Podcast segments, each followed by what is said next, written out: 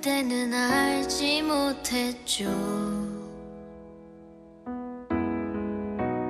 우리가 무얼 녹이는지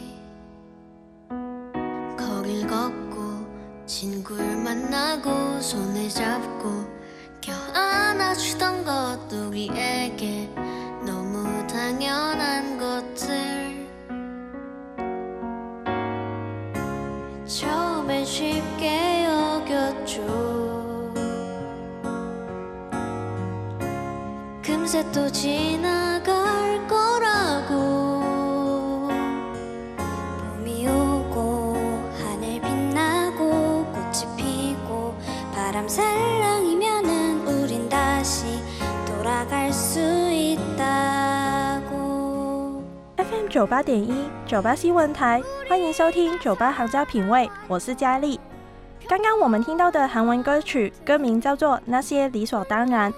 今年可以说是很特别的一年，很多以往我们觉得理所当然的事情，都变得不理所当然。以往我们很常、很习惯性去做的事情，现在都变得遥不可及了。而刚刚所播的这首歌，同时也是今年韩国百想艺术大奖的开场表演。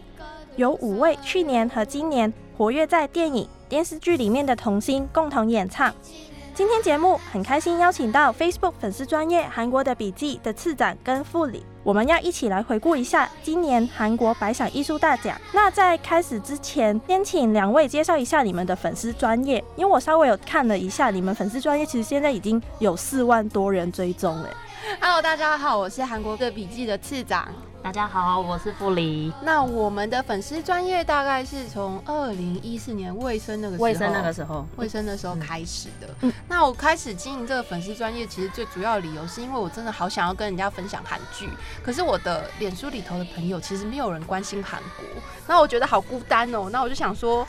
那我自己经营粉丝专业，在粉丝专业上面分享，然后自己找朋友好了，然后没想到就变成今天这样子。不知不觉，不知不觉就变成今天这样子，不过还蛮开心，大家就可以愿意就是跟我闲聊，就是我自己想要抒发的心情，所以非常的开心。那你们有想过有四万多人追踪吗？没有想到会有这一起，因为就是市长这边就是佛系经营粉砖的概念在经营，因为我也是粉砖成立蛮后期才开始加入跟大家聊韩剧，嗯我们是现实生活的朋友，对。哦对对对，然后我就只好拖他下水，说拜托你也来好不好？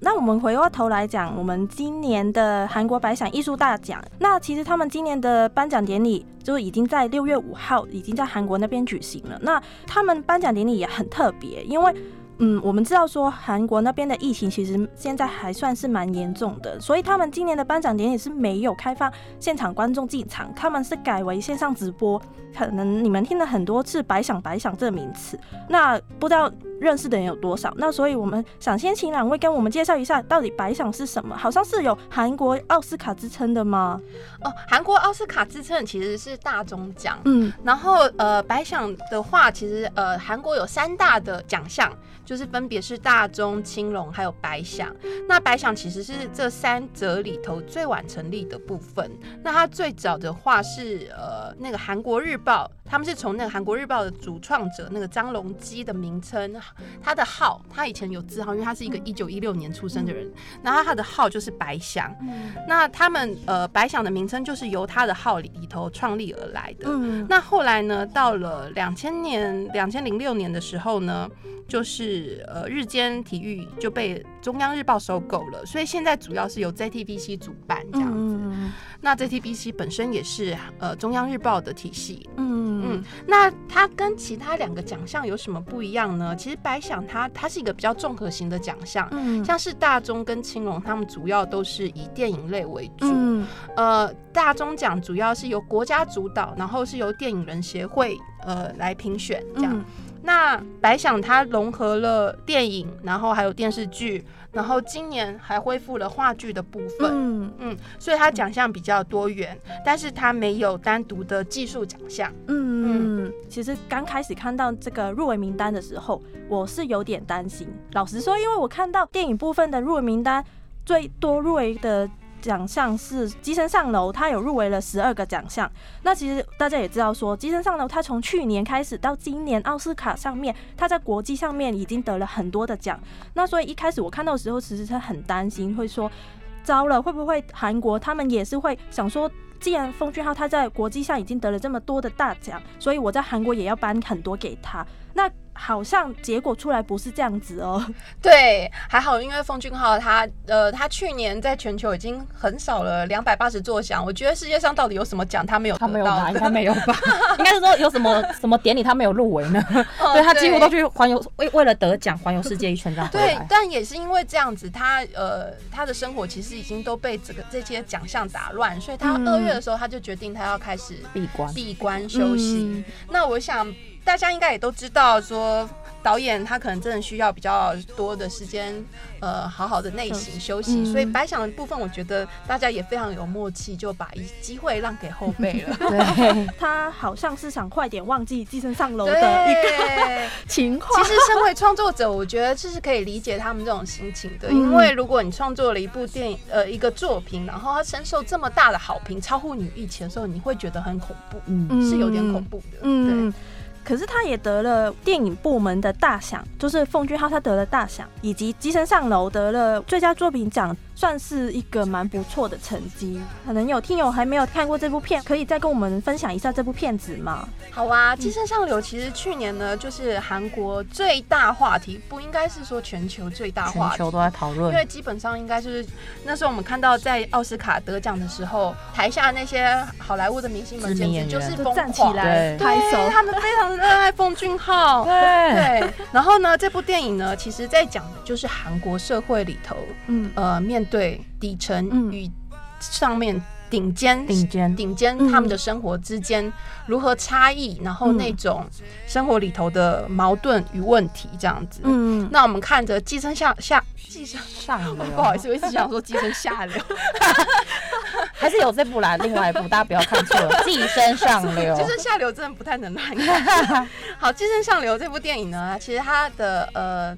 主角一家人，嗯。他们其实就住在韩国的半地下室的嗯住宅里面，然后他们呃因为一个因缘机会，然后发现了一个在顶级家庭里头可以工作的机会。嗯就一个渠道可以翻身，对类似在社社会的那种社经地位上有机会翻身的渠道。嗯于是就发生了一连串的故事，我们一样保持了不剧透的风格，这样 大家就是记对，大，家可以去看。为什么他会这么受欢迎呢？我觉得主要是因为他把韩国社会里头的一些现实的状况拍摄出来，让大家可以体会到说，比如说半地下室，嗯一般人可能会很难想象半地下室的生活。是什么样？对，然后看到那一家人的生活，其实会有点吓到。嗯，嗯，另外就是我也是从新闻上面看到，就是封俊浩说他现在已经闭关，开始下一部作品。对，就所以可能大家在等待奉俊昊下一部作品的时候，也不妨去看一下这一部《寄生上楼》，就是毕竟他在国际上面已经蛮有声誉的，就是得了这么多的大奖。嗯好，那说到这边的话，我们要先休息一下，广告过后，我们再继续请次长跟副理跟我们分享今年的百想。FM 九八点一九八新闻台，欢迎回到九八行家品味。继续邀请 Facebook 粉丝专业韩国的笔记的次长跟副理来谈今年的韩国百想艺术大奖。那上一段节目我们提到了今年的电影部门的大赏，就是由奉俊昊所得到，以及最佳作品奖就是由《寄生上流》所获得的。那接下来我们就要谈谈最佳导演奖这个部分。那最佳导演奖其实奉俊昊也有入围，只是他就输给一位女神，就是《我们与爱的距离》的导演金宝拉。那其实。金宝拉，她算是这一部是她第一部的长片作品。其实这一部电影最早的时候，她是二零一八年在釜山的国际电影节里面有首映，在去年台北电影节的时候也有在台湾上映过。那可以先请两位跟我们介绍一下这部电影吗？这部电影其实我真的是因为他得了百奖之后，我才关注去到 对我才去看的，之前没有特别留意到有这部片子。那我看的时候，我真的非常，我没有特别做功课，我看的时候我真的好惊讶，我真的很被它的内容感动。那这部作品里头呢，他在讲的是呃，一九九四年活在一个一九九四年的一个少女，中中二，二生是个中二生，中二生少女，对，一个中二生少女，然后她在呃家庭、学校，然后整个环境里头，她没有办法找到安身立命的地方。嗯不是说她没有家，她有，但是他没有办法找到可以让他觉得呃。算是自我认同吧。嗯对没错，是一种自我认同。整个故事你可以看到，其实它有点像是一个少女的成长，然后她在她的家庭里头找不到爱的那种感觉，嗯嗯，然后他去外面寻找，又如何的接受到挫败，这样，然后他后来再认识了一个补习班老师，嗯跟这个老师之间就是产生一些微妙的变化，然后就是整个他的故事的主意，最后是这样子。而且这部电影好像蛮特别的，它是改编自导演他自己的成长的经验。其实这部电影呢，是导演他在纽约求学的时候，他常常就是不断做梦，梦到自己还是国中生，嗯。然后他由于太长，就是被这种梦吓醒。嗯。然后他才意识到说，没想到在我的意识里头，就是我我还没有办法忘掉当初那些还在青春期的那些事情，这样子。对他的经历。嗯，所以呢，他他开始去认真的去探讨，嗯。到底为什么我会对我来说那那个段时期嗯会是一个噩梦。嗯然后他就是开始把一些零碎的梦境写出来，嗯最后把它拼，就是创作成剧本，是从二零一三年开始。嗯而且他在找这个女演员哦，里头这个女演员真的要提一下，非常非常的厉害。我觉得非常非常厉害。这是他第一次演出电影，而且他为了找这位女演员，他找了三年，光海选嘛，他就一直海选，对对对，他嗯就是选拔就找三年这样，嗯终于找到一个来自大邱的女孩。那她获得这个最佳导演奖的话，她算是大黑马嘛？我觉得其实算是让大家都还蛮意外，因为很多人都会想说，那一定是《寄生上流》，嗯就是毫无疑问的。嗯，对，但与爱距离到底为什么可以获奖？嗯我觉得其实它其实还蛮值得得到这种肯定的啦。嗯，毕竟它是第一部长片，嗯然后我觉得他的整体的作品真的非常会让人家直接想到那个杨德昌。哦，对我在看的时候，我其实还没有去做任何的搜寻功课的时候，我就想说，这真的是不断让我想到那个女主角，让我不断想到那个孤零孤岭街少年年事件对。的那个女主角，对，然后呢里头的景色，还有它整个流动的里头嗯流动的氛围，嗯我也会觉得想到杨德昌的感觉。后来一查才发现，哇，原来他根本就是杨德昌的粉丝。他来台北还会特地去杨德昌拍过一一的一些就去踩点，对，他会去踩点，他会踩就是个粉丝。点，没他真的是一个迷错。妹耶。对，可是我觉得能把他能喜欢一个导演，然后把一个导演的那个样风味抓到，我觉得嗯其实是很蛮不容易的一件事情。他呃那些叙事手法转换自己的故事转换得非常的好。嗯而且好像他也在国外是得了很多奖项，对，他在全球，其实去年除了《寄生上流》之外，嗯他在这部这部电影在去年在全球也得了四十四部奖左右。嗯。台北电影节他就有得，还有一个就是翠贝卡电影节，因为它其实是独立电影，嗯。所以你听到那些电影节，你都会觉得很陌生。哦，但我觉得对一个独立独立电影，因为它资金其实不容易，嗯而且我看他的访谈里头，他说，特别是女性的导演嗯。要拿资金，又比男性导演更困难。嗯其实看这个故事的时候，我也有一点想到八二年生的金智英。嗯，嗯，他的导演也有得到新人导演奖，对，没错，嗯。首先说他的导演其实也是女导演，对，她也是然后女导演。她的主角其实是大家很熟悉的孔刘，我觉得孔刘真的是非常的有义气。而且这一部电影呢，孔刘跟郑有美他们是第三度合作，哎，他们上一部就是《自速列车自》，速列车对，然后就是隔了几年以后他们再合作，对，嗯呃，其实最主要是因为这部在韩国其实非常具有争议。嗯之前是因为小说它二零一七年就是呃上市之后，就不断的被讨论，嗯，然后那时候。我觉得比较夸张的现象是，比如说有明星分享他看了这本书，嗯在网络上，就他会被他酸民攻击，嗯他就会被疯狂攻击，嗯就会说：“我没想到你是这样子的人，我不知道这到底是什么意思，为什么是这就是样子的人？”可能韩国哇，韩国的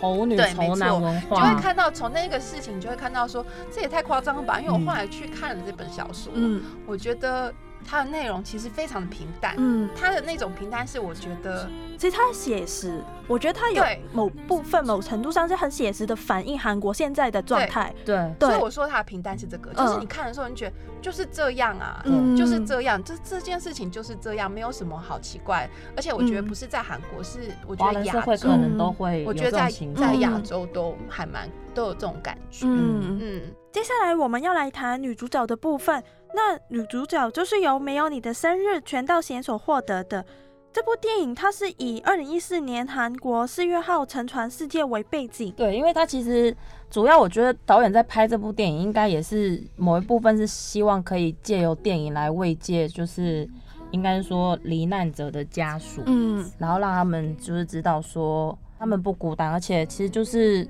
就是逝者已逝，可是生者还是不能忘记，而且还是要把自己的生活过好。嗯，其实他这部电影去年四月有在台湾上映。我去嗯到场支持，然后也是在电影看，就是会一直流泪，可是不到大爆泪的程度，因为他就是其实怎么讲，因为可能跟我自己的生活经验也有一点点，因为我也是有好朋友在年轻的时候就是过世，嗯所以那种呃好朋友就是突然离开，我嗯会比较对这部电影有一些共鸣。嗯那可能包含就是四月号大部分他的罹难者是学生，嗯所以他其实电影里面也是有提到说存活下来的学生他们是怎么就是是要讲排解怎么去克克服这个心理的阴影对影？因为其实四月号发生的时候，其实我坦白说，我觉得南韩政府处理的方式可能真的不是那么的，是非常的糟糕。因为政府可能为了要补偿嗯某一些生存者，嗯比如说有一些学生，他可能在他未来后来的就学路上。嗯因为他如果是四月号的呃生存者的话，嗯好像对他的就学，比如说考大学什么有加分有补助。可是当你这件事情如果被周边的人知道，其实嗯伴随的他们当时候的社会舆论也是不赞成说应该享有这样的优惠，反正就是吵得蛮纷乱。嗯那这个多少其实就是在电影里面可以看到说。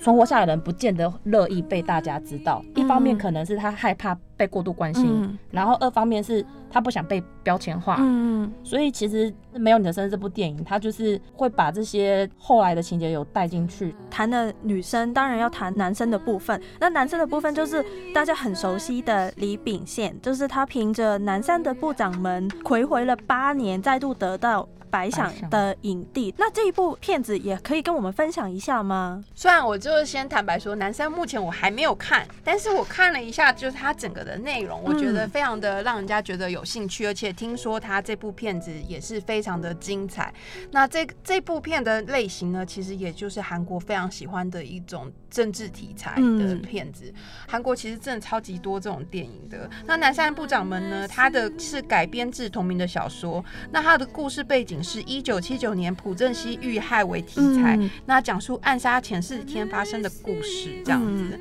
那李秉宪所饰演的角色其实就是那个暗杀的部长，嗯，。对，除了李秉宪之外，其实在整个得奖名单上面有一个名字非常的亮眼，那个人就是李光洙。那他这次凭着电影《完美搭档》得到了男配角奖，可能大家对于他的印象就会停留在很搞笑啊，或是很综艺的一面。那我对他的印象其实除了《Running Man》以外，就是《云南悲歌》，就是几年前嗯他就是。几乎整部电影都看不到李光洙的带着脸，鱼头。但 但是李光洙其实知道的话，我们就是电视剧有看的朋友应该都很知道，就是他在那个跟赵远成那部叫什么啊、没关系是爱情头。其实我第那是我第一次看到他演戏，然后我就吓到哇，蛮会演的。嗯然后接着他就是演出同导演的，哎、他一直都是演同一个导演的、哎我对光洙比较早有印象的，好像是最早是跟那个李敏镐《城市猎人》嗯他在里面有客串一个角色。对其实他光洙在电视剧的涉略应该是比综艺还要早啦，只是当时候还没有被大家关注，我记得。但 Running Man 后来的那个长颈鹿搞笑形象真的太红了，然后 Running Man 又是一个非常长寿的节目，所以导致现在。不要说是回不去观对路人看他就会觉得就是个搞笑艺人，可是说实在，李光洙那他在电视剧或是甚至是后来在电影的表现上，我都觉得他演技不俗，他不是只会搞笑，对，而且他在这一部得奖的电影就是《完美搭档》里面，其实他演就是一个帮助哥哥的一个弟弟。就是对对，可以嗯稍微大概讲一下。他其实在讲说，哥哥是好像是他做了，好像是四肢瘫痪，然后光洙他是算是类似哎、小儿麻痹智能障碍这样子两个人，嗯然后他们是在一个福利机构里面一起生活，但是后来面临到因为经营福利机构的神父他过世了，所以嗯这个机构可能就是要被解散。嗯然后他们兄弟两个人就是偶然发现说，他们附近有在举办那种游泳池大赛，可以获得奖金，想要。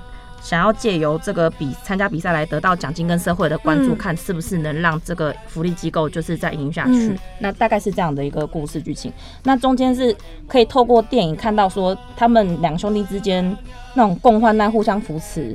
我觉得就是非常非常感动的部分。嗯然后在诠释呃智能障碍这一块，我觉得光洙他观观察应该说是很细腻吧。嗯我觉得他你在看他，你就是真的会觉得不是那种搞笑形象，觉得他他是真的把这个这样的你觉得他真的生病了吗？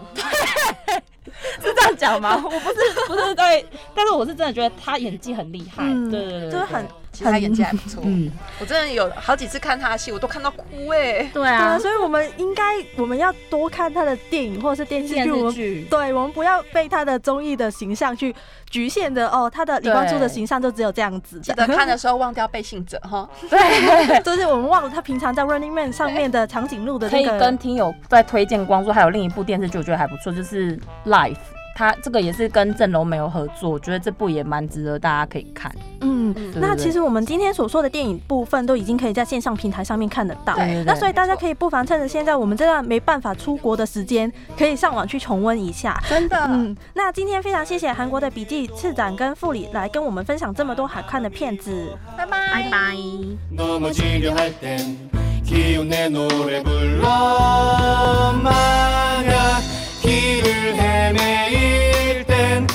한 가지만 기억해줘. 우울해질 땐 음악에 몸을 맡겨.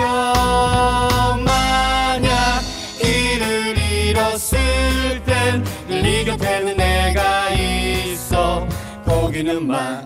고개 들어 and be happy